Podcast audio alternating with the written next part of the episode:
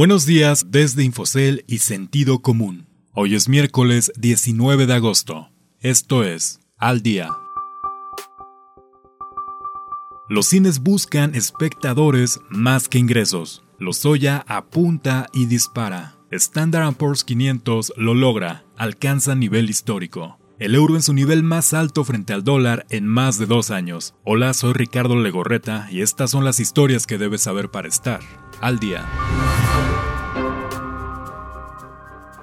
Reto fílmico. Luego de casi cinco meses sin visitantes debido a la pandemia, las butacas de los cines continúan vacías a pesar de que ya reabrieron en la mayor parte del país, lo que refleja el reto que tienen las cadenas exhibidoras para recuperar la confianza de los mexicanos más allá de generar rentabilidad. Los números lo reflejan todo.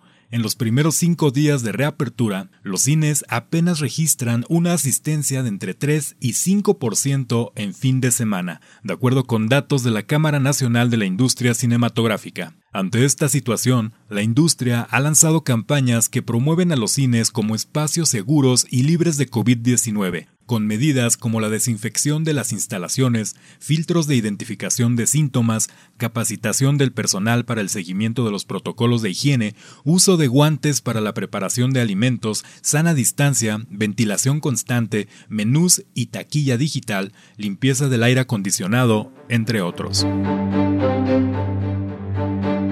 7 en la mira. Emilio Lozoya, el exdirector de la petrolera estatal Pemex, habría señalado a siete ex legisladores de recibir dinero a cambio de su voto para avalar en el año 2013 la reforma constitucional que puso fin al monopolio estatal de ocho décadas. En total, habló de alrededor de 80 millones de pesos. En esta lista están algunos nombres célebres como el de Ricardo Anaya, ex candidato presidencial del Partido Acción Nacional, los actuales gobernadores de Puebla y Querétaro, Miguel Barbosa y Francisco Domínguez.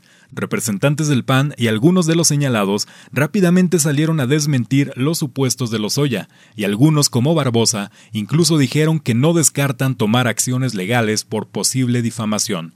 Los dichos de Lozoya deberán probarse ante un juez.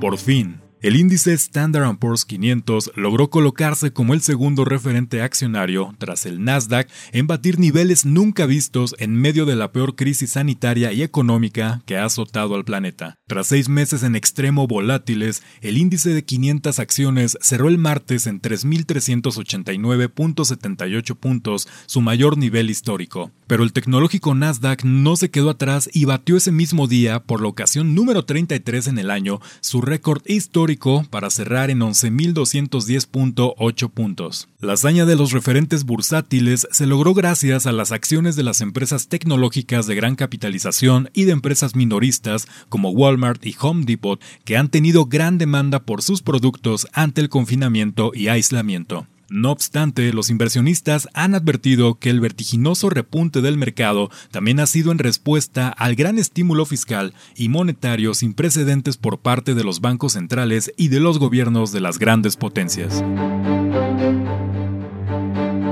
Espectacular alza. Por lo visto no hay quien frene a la moneda común europea, se ha convertido en refugio al hilar cinco jornadas al alza frente a un decaído dólar y para ya ubicarse en su mejor nivel desde mayo de 2018. Desde marzo pasado, cuando la pandemia golpeó por primera vez al viejo continente, el euro ha tenido un avance de 11% debido al debilitamiento generalizado de la divisa estadounidense y a la firma histórica de un paquete de apoyo económico por 750 mil millones de euros. Sin embargo, a futuro, la fortaleza de la moneda podría significar una amenaza al comercio exterior al encarecer las exportaciones europeas en los mercados internacionales, al igual que representa un obstáculo para el objetivo anual de mayor inflación del Banco Central Europeo al abaratar los bienes importados.